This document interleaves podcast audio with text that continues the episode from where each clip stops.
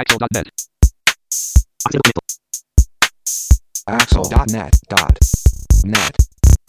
えこんにちはアクセシビリティの情報サイトアクセルがお送りするポッドキャスト号外サイトワールド2015特集です中根です意識です。はい、辻です。はいよろしくお願いしますお願いします。はい、えー今回は拡大読書機関連の出展をされている株式会社インサイトさんのお中山さんにお話を伺っています、えー早速インタビューの模様をお聞きくださいサイトワールド2015インサイトさんのブースにお邪魔しています、えーインサイトの中山さんにお話を伺いますよろしくお願いしますよろしくお願いいたします。お願いします。えーとまあ、あのインサイトさん、拡大読書機をはい取り扱っていらっしゃいますけれども、えーとはい今年の出展内容を簡単にまず教えていただけますか？はい、えー今年もですね、えー品目としましては拡大読書機の取り扱はいいでございます。でその中で据え置き、まあ、卓上ですね。の大きめのタイプが3種類。はい。と、えー携帯型のタイプが2種類でございます。はい。はい。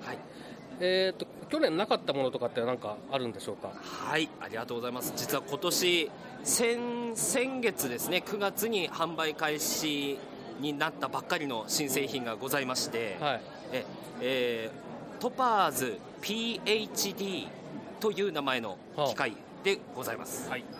これはどういった特徴があるものですか？はい、えー卓上なのに折りたたんで移動ができると。おっと。今僕それ聞こうと思ってました。中山さんがね、うんスッと持ってきたんです、片手で。ああ、なるほど。携帯性が高い。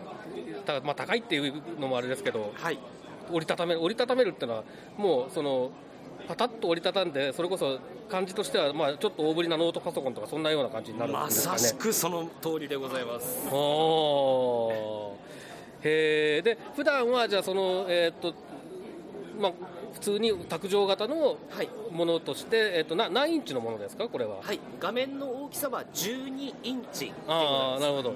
じゃあ確かにじゃあちょっと大ぶりのノートパソコンっていうぐらいの感じなんですねそうですね。ああそれじゃあ一回あれですかね畳んだところをこう石木さんとか見見せていただいてそうですね。いくとあれかしら？はい、お願いします。はい、よろしくお願いします。えっ、と今状態としましては、まあ使える状態と言いましょうか、はい立てている状態なんですけれども、そこからまずですね画面をちょっとこう上の方にちょっと一回上げまして、ほうほう。そしてさらにそれをですね、こう言葉で説明難しいですね。えっと後ろの方に、裏返すような感じ？に、えー。ああ後ろの方に。はいはいはいはい、えー。で、えーさらにそれをですねこうさらにペタンと畳みますとあの先ほど表現していただいた通り大ぶりなノートパソコうん。ンぐらいの厚みはありますけれども、うん。え一応これ今折りたたんだ状おすごい。すごい。あへえ新聞挟まってますね。ああはいはいすいません へえすごいですねこれね。で、これを、はい。えーまたこう立てます。使う時はパカッと立てて画面を中から画面を、あ、なるほどなるほど。こう引き出していただいて。なるほど。と電源も自動的に入る。あ、自動的に電源も入る。なるほど。電源ボタンはないんですか？電源ボタンも一応横の方に後ろの方にはあるああるにはあります。へえこれ重さはどれぐらいですか？はい、えー、本体のみで3.9キロ。ああ軽い。ね。軽大読書機だと思うとちょっとめちゃめちゃ軽いじゃないですか。ございます。全然苦じゃない。今両手で持ってますけど、うん。全然軽い。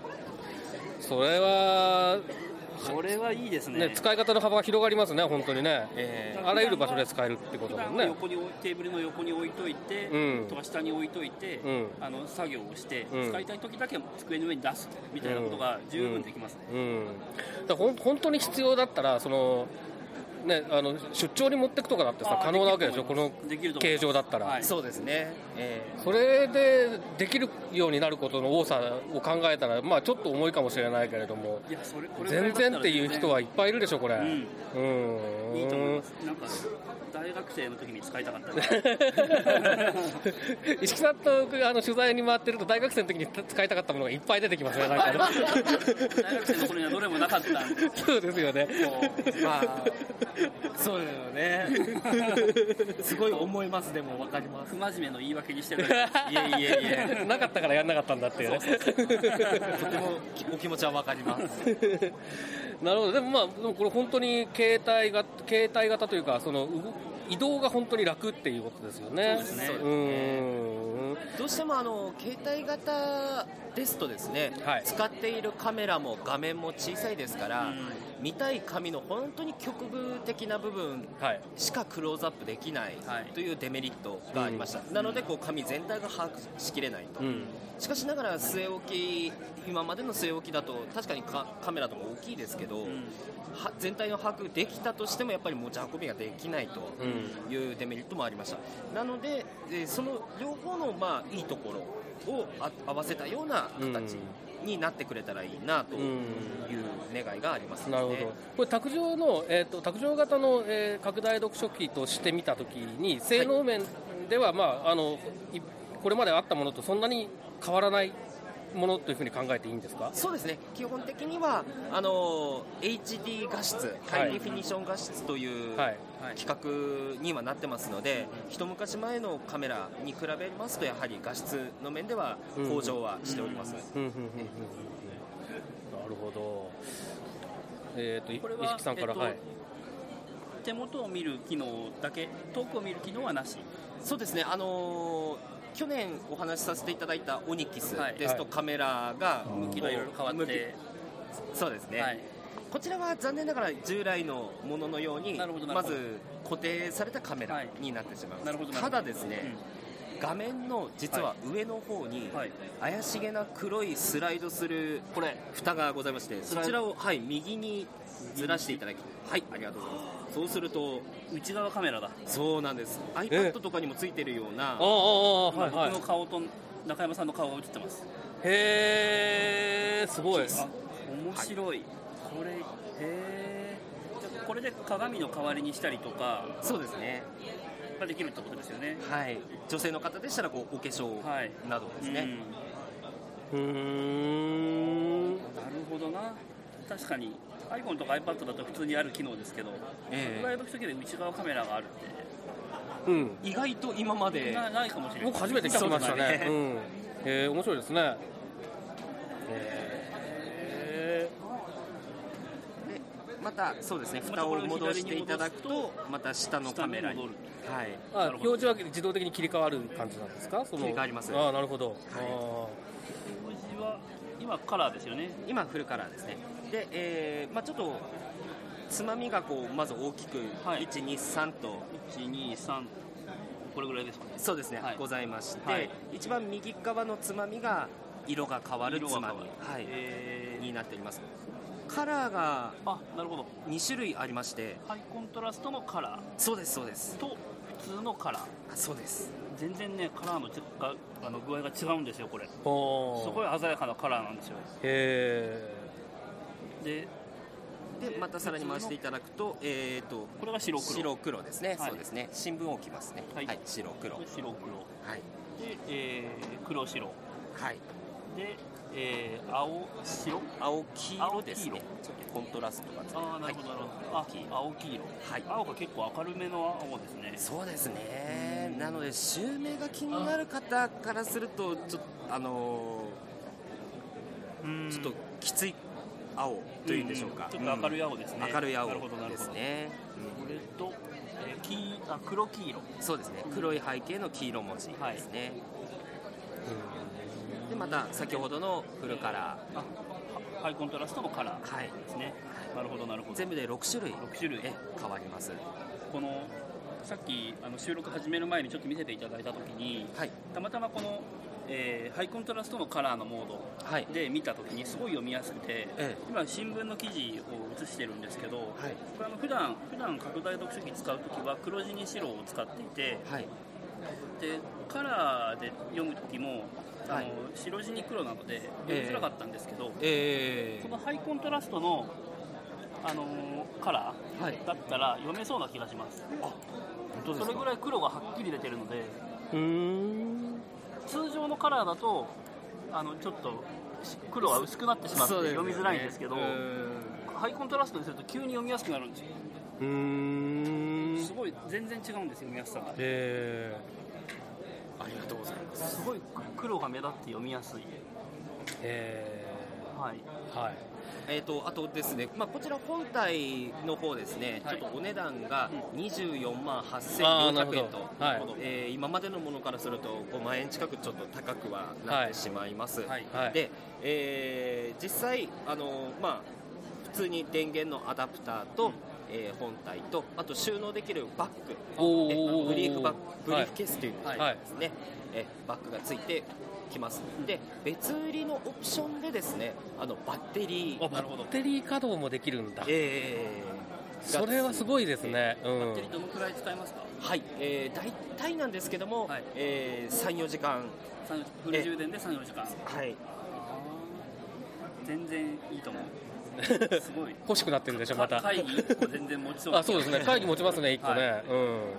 あでもそれ大きいですよね。うん。うんなるほど。あとはあの XY テーブルはい。も別売りであ一応ございまして、はい、へえ今はあのない状態ですね。なんですね通常ですと、はい。で別売りの XY テーブルこちらをこうちょっとこう乗っけていただくような形ですね、ん。まあ、あのストッパーとかがないのでですまあ、シンねプルな。そうですね。簡易的と言え言えばいい言い方をすれば簡易的な、うんうんうん。えータイプでもこうあのこうなんていうんだろうな、えっと、滑り具合を調節する機能とかがない分あのデフォルトの調あのスライドが割と、えー、なんというかちょっと固めに作られてるので、あんまりこうフラフラしない、うん。うん。うん。うん。さっきみあのよ酔うってことがなさそう少なそうなうん。テーブルではありますね、うん。そうですね。あのここもやはりあの加減が難しい部分でしてそうですよねあのしっかりとスピードが変えられるタイプとなるとやはりあの重たく、はい。えー持ち運ぶ携帯性がにかけるタイプになってしまいます、うんでまあ、やはり携帯性をちょっと今回は重視したタイプになってうんうんますので、えーなのであのすごくこうやはり素早く動かして使ってらっしゃる方もいらっしゃるので、うん。そういう方からしてしまうともしかしたらすいません物足りないかもしれませんうん。まあでもやっぱりその用途によって選んでいくっていうことだとは思いますのでね。そうですね、うん。うん。えでまあ新製品はこれですかね。はい。あとあとは去年もあったものですか？ーそうですね。あの去年もご紹介させていただいて、はい。やはりあのご好評はいただいてますオニキスデスク Z はい。HD という機種ですね、はい。初見高ないやつですね。そうですね。ははいい、とあと携帯型の方もあんまり変わりはないそうですね。よこれもあの、はい。ご紹介させていただいてた、あのええええ Ruby のはい。HD5、はい。インチというものになります、なるほど。はい、はいえーここまで、えーインサイトの中山さんにお話を伺いました。どうもありがとうございました。どうもありがとうございます。ありがとうございました。はい、ということで、えーインサイトの中山さんへのインタビューの模様をお聞きいただきましたけれども、えー拡大読書機ということで、また石木さん、感想をどうぞ。いやーあのブースでも言ったんですけど大学生の時にあれがあったらなって 今あの本当に思います。あのブースでも言ったんですけど、本当に大学生の時にあったらいいなって思うものいっぱい出てきますいね。っぱい出てきますね。いや本当そうですよ。なんかあの今更だけどもうちょっと勉強したかもしれないよね とかいやでも本当に確かにね今の時代大学生やってたら楽しいかもねって思うことはそうですね。多いですねこれ見て回ってるとね、そうですね、うん。あの授業についていけるかとかみんなとコミュニケーションが取れるかとか、うん。そういうところをあんまり意識せずにこう、まあ、勉強なり部活なり、うん。大学でやりたいことに集中できるうん。ような環境になりつつあるなって思います、そうですね、まあいいことですよね本当にね、うん。本当にいいこと思います、でもやっぱりその拡大読書機に関して言うと、あの折りたためる、はい。でまあ、持ち運べるはい。っていうことで、まあ、場所の制約がすごくから解放されてるっていう部分があるじゃないですか。それで、ええ。結局その今まで拡大読書機ってその一箇所場所を決めて、うん。そこで使わなきゃいけないっていう前提みたいなものが多分あってありましたねでそれによってできることってすごく制限されて、うん。それでもないより全然できることが多いんだよっていう、うんうん。そういうものだったと思うんですけど、はい。その制約が1個なくなっただけでものすごいことになってるなと思っていてそうですね。であのインタビュー終わった後にねあの中山さんが事例として教えてくださってああなるほどと思ったのはあの寮に入ってる盲学校の生徒さんが、あの週末帰る時にも持って帰れるっていうね、うんうんうん。だからうちに専用の拡大読書機を買わなくて済むっていうもうこれはい。めちゃくちゃ大きいですよね、めちゃくちゃ大やっぱり。きいですよねね。う、ん。もう子供たちがこう土日に読みたい本が読めないとかっていうふ、あのこう不便もあるし、うん。えー親御さんもあもう一台買わなきゃとか、うん。えーどうしよう宿題があるんだけどどうしようっていう不満とか、両方のこう不便とか不安を解消するうん。ものですね。そうですね。で例えばそのなんだろう土日にできないから金曜日のうちになんとか済まさなきゃとか、うん。そういう制約もなくなるわけですよね。なくなりますね。でそれは僕らがあの大学に入った時もよくあった話で、ええ。昔はその展示で書いた、えーレポートを墨訳してもらって提出しなきゃいけないから、はい。その墨訳の時間を考えて締め切りよりは3日よりぐらいは余裕を持ってやらなきゃいけないとか、うんそういうことがあったのが普通にパソコンで作って出せるようになったことで、うんその3日っていうのがまるまる僕のところに転がり込んできたみたいな話があって。そういうのと本当に同じパターンのことが拡大読書機でも起きてるんだなと思ってすごく僕は印象的だなと思ったんですね、うんその話がねう。んうんそうですね。うんと僕がこうブースで見せていただきながら思いってたのがあのか大学生の時に家庭教師のアルバイトをしてたんですね、はいはいはいはい。僕は拡大読書機がないと文字が読めない、うん。生徒さんが書いた文字が読めない、うん。だけど生徒さんは自分の文字は自分でルーペとかメガネで読める。うんっていう状況でその時にどういうふうにうまく教えるかなって考えるのがすごく難しかったんですけど、うんうんうんうん。あの拡大読書機があれば持って行って生徒さんのそその場で見て赤ペンつけてとかうん。簡単にできるなって、そしたらもっと教えられることが多くなるかなって思いますね。本当にだから生活変わりますね変わりますね。ね。うん。はい。えっ、と辻さんうーんってうなってますけどなんかはい。感想は、いや僕あの全然関係ないんですけど中山さんってすっごいその喋りがすごくうまいじゃないですかあ喋りがうまいっていうかまあなんだろうそのやっぱり事例をよく知ってらっしゃるなっていう印象があって、そうですだからニーズとか事例とかをよくご存知だからその話の内容がすごくストンと落ちてくるというかですね、はい説得力がある感じがしますよね。はいうんはい、ということで株式会社インサイトの中山さんへのインタビューの模様をお送りしました。サイトワールド2015特集、また次回です。さようなら。このポッドキャストへの皆さんからのご意見、ご感想を Twitter、Facebook、サイト上のコメント欄、そしてメールで受け付けています。メールアドレスは feedback.axel.net feedback.axel.net です。なお、いただいたコメントなどをポッドキャストの中でご紹介する場合があります。それではまた次回。